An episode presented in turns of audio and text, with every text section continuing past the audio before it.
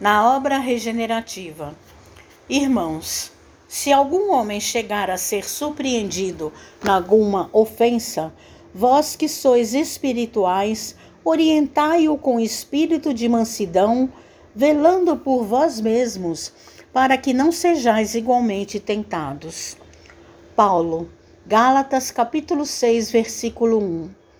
Se tentamos orientar o irmão perdido nos cipoais do erro com aguilhões de cólera, nada mais fazemos do que despertar a ira contra nós mesmos.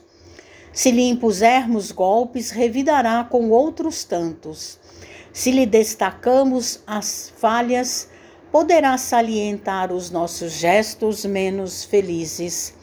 Se opinamos para que sofra o mesmo mal, com que feriu a outrem, apenas aumentamos a percentagem do mal em derredor de nós. Se aplaudimos a conduta errônea, aprovamos o crime.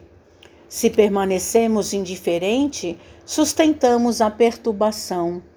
Mas se tratamos o erro de semelhantes, como quem cogita de afastar a enfermidade de um amigo doente, estamos na realidade concretizando a obra regenerativa.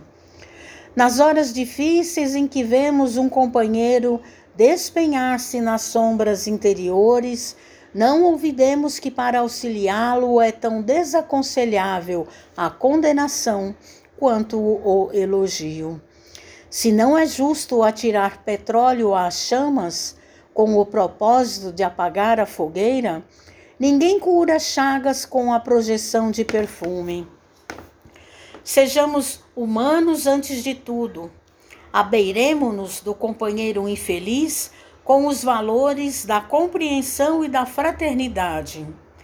Ninguém perderá exercendo o respeito que devemos a todas as criaturas e a todas as coisas. Situemo-nos na posição do acusado e reflitamos se, nas condições deles, teríamos resistido às sugestões do mal. Relacionemos as nossas vantagens e os prejuízos do próximo com imparcialidade e boa intenção. Toda vez que assim procedermos, o quadro se modifica nos mínimos aspectos. De outro modo, será sempre fácil zurzir e condenar para cairmos com certeza nos mesmos delitos quando formos por nossa vez visitados pela tentação.